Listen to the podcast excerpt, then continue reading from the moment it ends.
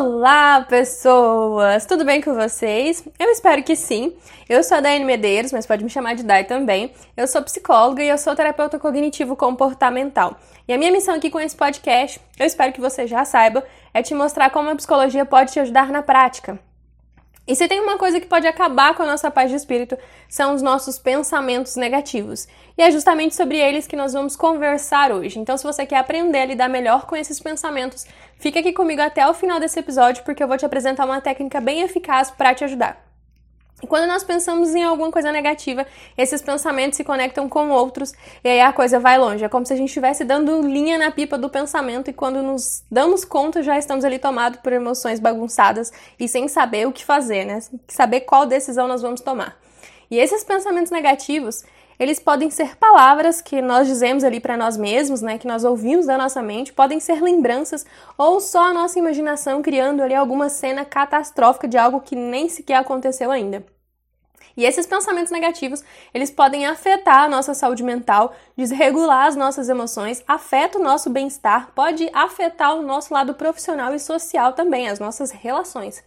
E todos nós já tivemos ou temos esses pensamentos negativos, né? Eles são automáticos e quase não temos consciência deles. Normalmente nós prestamos mais atenção nas nossas emoções. Sabe quando você diz assim: caramba, eu fiquei com uma raiva de fulano e eu não sei porquê, foi do nada. Então, pode ter certeza que por trás dessa situação tem um dedinho ali dos pensamentos. E para a gente continuar o nosso papo aqui, eu preciso te explicar o modelo cognitivo da TCC. E o que é isso, né? O que a gente pensa sobre a gente, sobre as pessoas, sobre o mundo, sobre o futuro, irá impactar diretamente no nosso humor, né? ou seja, nas nossas emoções e nos nossos comportamentos. Então, o que a TCC diz, basicamente, é que não é a situação em si que traz sofrimento, mas sim a forma como nós interpretamos essas situações. Então, o fato da gente pensar em alguma coisa não significa necessariamente que isso seja uma verdade. Já pensou se fosse fácil assim, né? Bastava a gente pensar ali em coisas boas que todos os nossos problemas seriam resolvidos, né?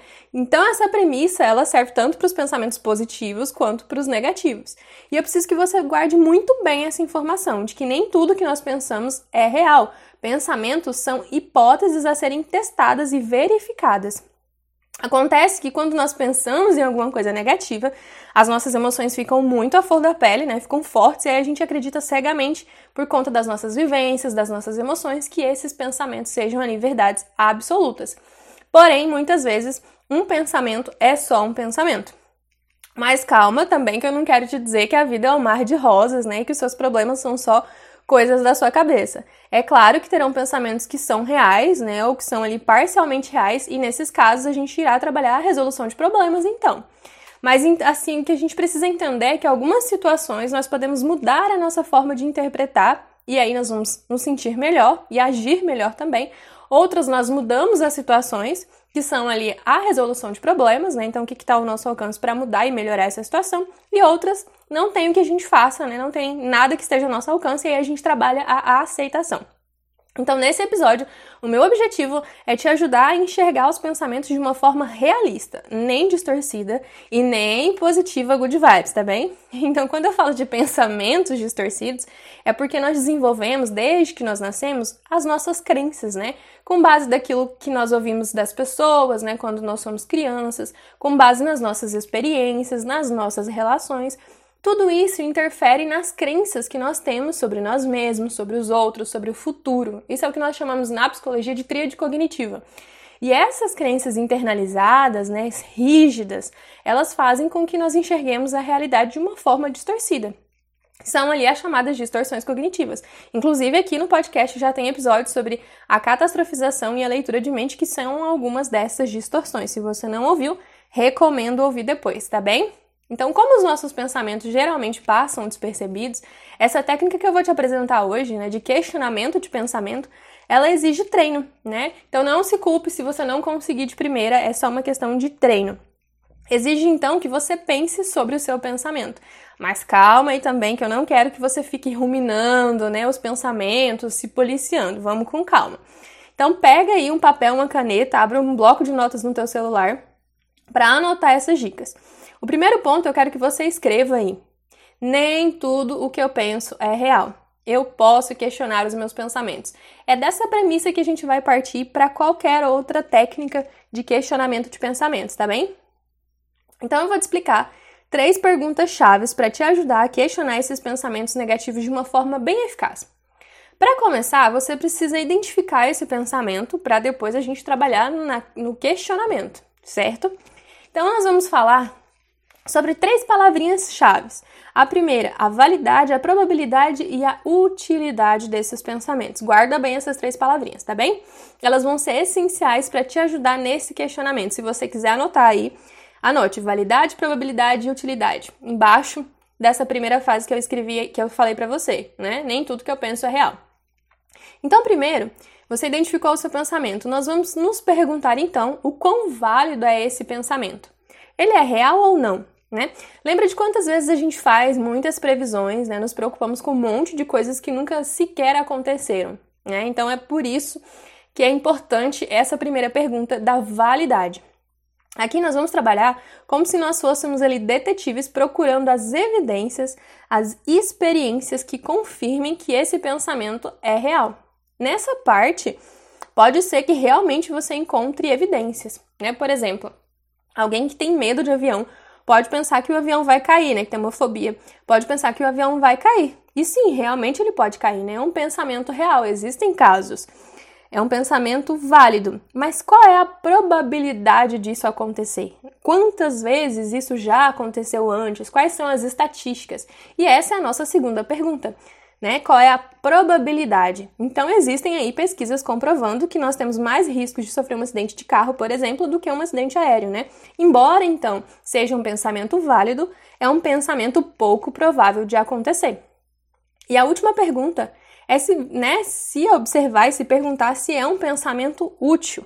O que, é um pensamento inútil? Né? É aquele que não tem nada que eu possa fazer sobre, né? não depende de mim, está fora do meu controle. E aí, se eu passar o dia todo pensando sobre isso, né, naquele famoso e se, qual é a consequência disso, né? Qual é a utilidade de passar o dia todo me preocupando sobre isso, né? Isso é o que nós chamamos também de preocupação improdutiva.